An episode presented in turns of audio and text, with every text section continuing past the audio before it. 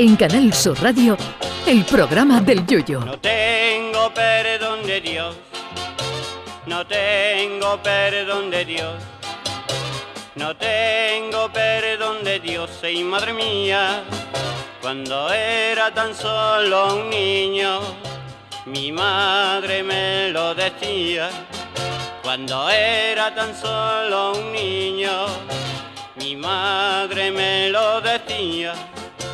No tengo perdón de Dios, no tengo perdón de Dios, no tengo perdón de Dios. Perdóneme usted, madre mía. Los espectáculos de élite, como los conciertos, siempre han sido caros, no voy a negarlo, pero de un tiempo a esta parte creo que nos estamos volviendo locos. Hubo un tiempo en los que uno podía ver a un concierto de alguna estrella mundial en un estadio por unos 90 euros de media, que ya está bien, porque como dice mi querido Antonio Reguera, tú pagas 90 euros para ver a Madonna y la ves a 180 metros, que lo mismo no es ni Madonna.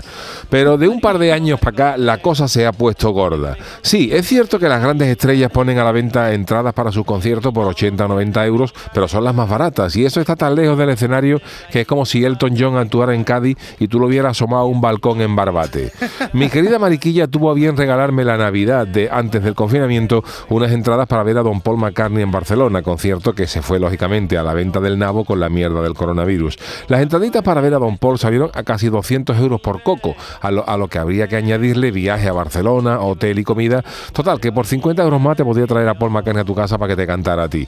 De ídolo a ídolo. Este año hemos querido ver a Doña Beyoncé, también en Barcelona, y a la hora de comprar las entradas, las más baratas estaban entre 200 y 300 euros por coco, con lo que va a ir a ver a Beyoncé, Her Sister, la mayor. Hoy me ha dado por ver cómo estaban las entradas de Don Bob Dylan en Fibes, y las entradas que quedan, sin tener que verlo desde el Parque Arcosa, están entre 200 y 400 euros por cabeza, para ver a un Bob Dylan que, siendo un mito indiscutible, le queda año y medio para estar interpretando los pajaritos de María Jesús y su acordeón en un hotel del inserso en Benidorm para excursiones de jubilados. Porque Bob Dylan ya amenizaba las cenas en el crucero del Arca de Noé y lleva resfriado 67 años más que Eros Ramazzotti. Yo desde luego me bajo del barco. Yo comprendo que cada uno tiene sus mitos, pero se nos está yendo la perola a pasos agigantados.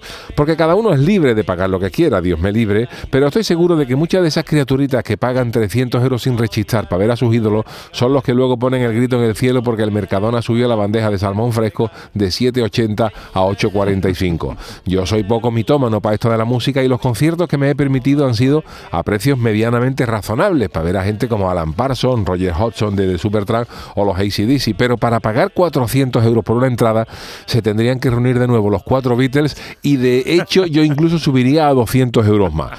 Todo lo que no sea eso paso completamente de hacer más rico a toda esta gente y eso cuando no hay errores de impresión en la cartelería, que se decía, porque lo último que hemos visto han sido unas entradas para ver a nuestro Miguel Ríos, el Antoñete del rock, que se ha retirado más veces que el torero, para verlo en Sevilla, y las entradas salían en la web a 35.700 euros, cuando seguramente serían 35,70, cambiando un punto por una coma, pero ¿a quién se arriesga a comprarla? Porque te pueden clavar, para que los tenga, que no soy yo, 37.000 euros en la cuenta.